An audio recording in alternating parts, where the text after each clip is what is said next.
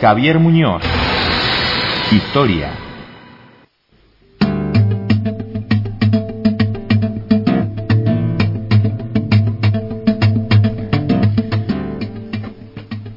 Cuatro minutos han pasado a las nueve de la mañana y como hacemos habitualmente los jueves, vamos a recibir al profesor Javier Muñoz, que está luchando con su celular para que no suene. No sería problema que dos por tres a nosotros nos quedan prendidos y suenan igual, ¿eh? Caramba, qué macana, ¿eh? Bueno, buenos días, ¿cómo está usted? Buen día, muy bien, gracias. Bueno, eh, en vísperas de la, de la semana de mayo, este, y más allá de lo que sucede actualmente, de cómo este, se recuerda, eh, bueno, este, históricamente tiene su explicación, tiene su análisis, y eso es lo que esperamos que el profesor Javier Muñoz nos, nos haga. Gracias, muy amable, buen día. Bueno, eh, la semana de mayo comienza mañana, el día 18 de mayo. Deberíamos ver mayo como un proceso, eh, y un proceso que consta por lo menos de dos o tres etapas. La primera etapa es lo que nosotros llamamos la revolución, la revolución de mayo, comienza el día 17 de la semana y termina el día 25 con la constitución del primer gobierno patrio, que tiene muchas explicaciones y por qué.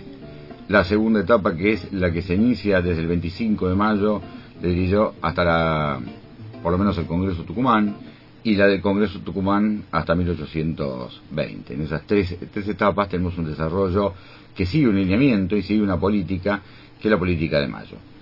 El día 18 es cuando se sabe fehacientemente, por medio de la fragata John Paris, que trae las noticias de España, diciendo que había caído la Junta de Sevilla, quien había designado al virrey Cisneros, que se había nombrado otra junta extraña, que es la Junta de Cádiz, con lo cual no hay un reconocimiento y diría que rápidamente los se suceden los acontecimientos de forma de poder establecer algunos pautos y parámetros en respecto a lo que es la gobernabilidad.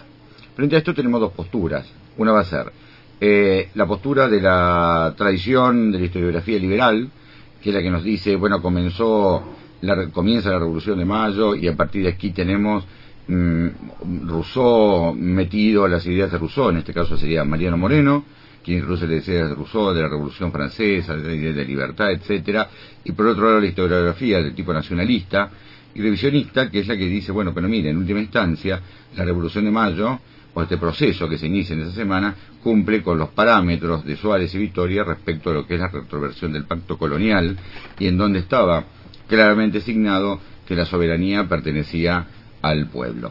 Entonces, cuando nosotros estamos pensando en estas dos cosas, tenemos que pensar primero que es, que es así. O sea, nada nos indica a nosotros que el llamado a cabildo abierto y la formación de eh, esta, esta, votación y quienes concurren al cabildo no esté dado dentro de los parámetros de lo que es la legislación española y la habitualidad. Y además, el movimiento juntista es un movimiento que se expande y que estaba originado dentro de la legislación de lo que había sido en su momento el Real y Supremo Consejo de Indias. Ante emergencias se, se convocaba a una junta. Y esto básicamente, bien, Buenos Aires había tenido emergencias, sí, como no, 1806, 1807. Y en el, en el, caso de 1806 es relevante estos éxitos, por decirlo alguna así, y, la, y la expulsión de los ingleses, habían dado lugar a la formación de un cuerpo de un regimiento, que es el regimiento de patricios, que es un cuerpo militar, básicamente milicias, que consta de más o menos unos 1.395 hombres. Van a ser ellos, sea, usted sabrá que finalmente termina Corlenio Sabel, Corlenio Sabel siendo presidente de la Junta, Junta de Gobierno, los que van a dar impulso a este movimiento junto con este, Castelli, Mateo, Álzaga, en fin, etcétera. Eh, y que, que integran este movimiento, este movimiento juntista. Por otro lado tenemos el problema del pueblo. O sea, cuando estamos hablando decimos el pueblo eh, quiere saber de qué se trata o el pueblo estuvo presente. De las 454 invitaciones, las 450 que solamente 167 cursaron, se invitó la parte más sana del, del vecindario, son los que concurren. ¿Cuál es la idea de la de que vayan la parte más sana del vecindario? Bueno, en base a solar propio, en base a que sean hijos de la tierra, estamos hablando de los criollos. Se la parte, considera la parte más sana. se considera la parte más sana. También un criterio de responsabilidad. O sea, llevar a cabo este, este, este movimiento de mayo y, y, y, de la forma en que el movimiento de mayo termina, que con la instauración de un nuevo gobierno, eh, podría ser interpretado desde el punto de vista español como traición y un delito de lesa majestad. Lo cual, eh, la opción frente a eso es la pena de muerte. No hay, no hay muchas opciones. y, eso, y, ese es el pueblo. Con respecto a lo otro que yo le podría decir, los mitos si son celeste, blancos, si estaba French, Peruti repartiendo, bueno, mire, eh, hay distintas logias que vienen trabajando desde, tiempos anteriores a esto, en el caso de French y Beruti también, pero son este, de la Liga Patriótica, pero forman dos lugares distintos, o sea, son dos personas distintas que la ven de distinta manera.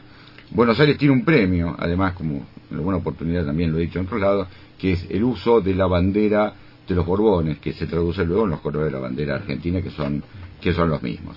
Ahora bien, el obispo Luis Riega, en este proceso que, se va a dar a cabo en, durante esta semana de mayo, dice, no, mire, mientras exista un solo español en América, este debe gobernar, independientemente de que no lo haya nombrado, no se haya nombrado en España, y este no fuese virrey.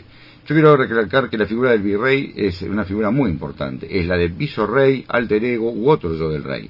En este caso, al ser nombrado por la Junta de Sevilla, hecho que por el hecho que estaba Fernando VII preso, entre comillas, en Bayona, en, Francia, hace imposible que lo nombre el rey, debía ser una persona de su conocimiento. y, esto generó, obviamente, un problema cuando cayó quien lo nombró y hay que buscar un referente.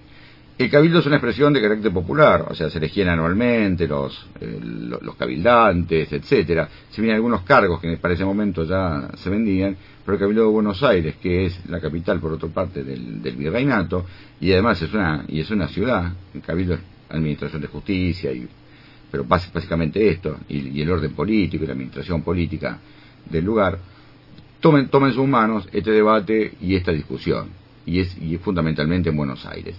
Yo diría que fechas importantes eso es. Una es el Cabildo del 22, donde tres veces hay que hacer la votación para que finalmente hay que convencer a los demás de que lo que estaban haciendo es un camino correcto. No solo eso pensar, hay miedo también. Hay miedo a las represalias. Y, por, y por el otro lado, a funcionar dentro de lo que sería el orden legal. Y esto se logra en una primera junta muy breve del 24, en, el cual, en la cual tiene una actuación en el reglamento la Junta del día 24, si bien Cisneros sigue siendo presidente, Moreno hace ese reglamento, y Patricios no va a aceptar esto porque dice, si estoy dispuesto a poner mi vida, el regimiento Patricio, yo quiero una Junta en la cual presida este, el jefe de mi regimiento, que es Saavedra. De aquí más, y esto es lo que va a ser el 25, el día 27 es la circular que sale al interior, invitando a los pueblos del interior a que se vayan a unir.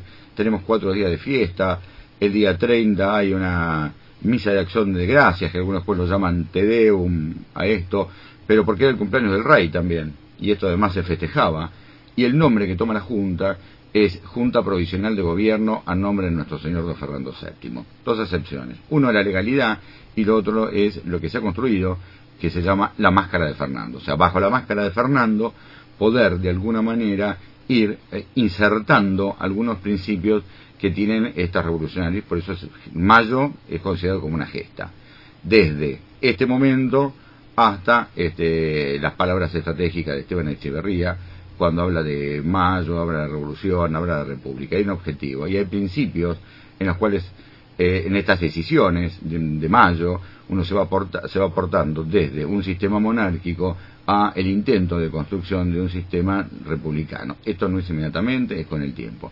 Piensen ustedes que desde el 25 de mayo de 1810 al 9 de julio de 1816, en el cual se declara independencia, pasó mucho tiempo, muchas cosas y además se intervino en distintas guerras. Seguramente no había unanimidad respecto a lo que se esperaba de esta república, pero ¿qué modelo se pretendía instalar de esta Nobel República Argentina? Bueno, la república no inicia, la república no inicia y ahí está el problema del modelo.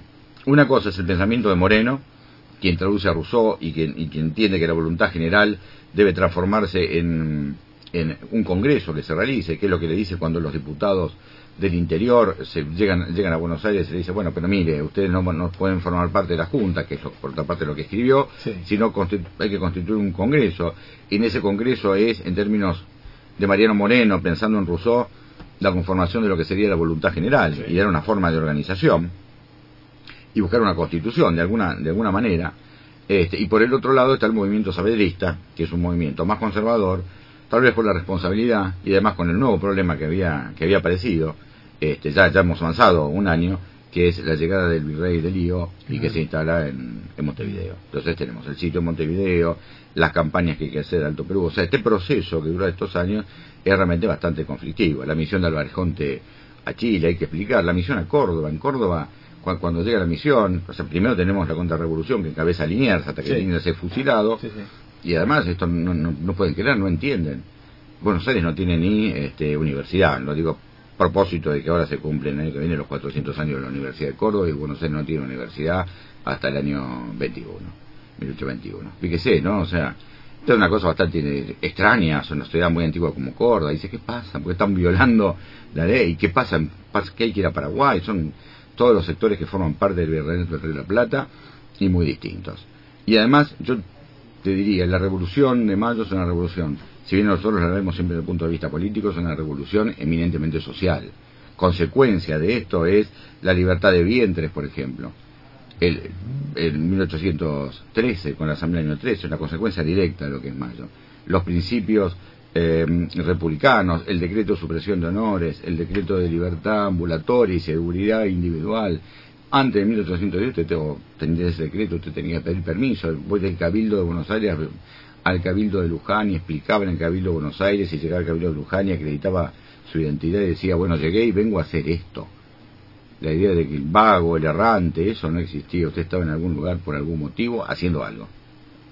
Y esto es la libertad. La inviolabilidad de la correspondencia. Bueno, estos son principios. Estos son consecuencias inmediatas. De la... Yo le diría que son, cuando hablo inmediato, estoy hablando de los próximos tres años, dos años. En el caso de la supresión de honores, es diez días después todo esto se, va desarrollando este, bastante rápido. Como así también rescato la figura de Moreno en esto, de una breve actuación política, los nueve meses, y después se mandó como embajador plenipotenciario a Londres y, bueno, murió en el barco, lo tiraron al agua, lo que usted quiera, y la famosa frase, es necesario tanta agua para apagar el fuego. ¿Mm? ¿Por dónde le entramos, profesor, a este tema? Sé que hay una extensa, variada y variopinta bibliografía por dónde... Tiene muchísima bibliografía. Yo creo que, pero me parece que siempre hay dos o, tres interesantes, ¿no? Una es, eh, teniendo en cuenta que esto es un programa de divulgación y que lo que uno busca es divulgar e, e, insertar la historia como, como problema en las personas para que lo repiensen y que no solamente termine el 25 de mayo en un acto este simbólico y un izamiento de bandera, un, himno y nada más, pero me parece interesante. Historia argentina sin mitos de Christensen, es un lindo texto eh, de divulgación, me parece que es del nacionalismo, eh, Historia de la Argentinidad de Matías Suárez o la historia argentina de Carlos asusta por ese lado, o si no, bueno, el capítulo correspondiente de la historia argentina y la historia sudamericana de reciente publicación. Bien.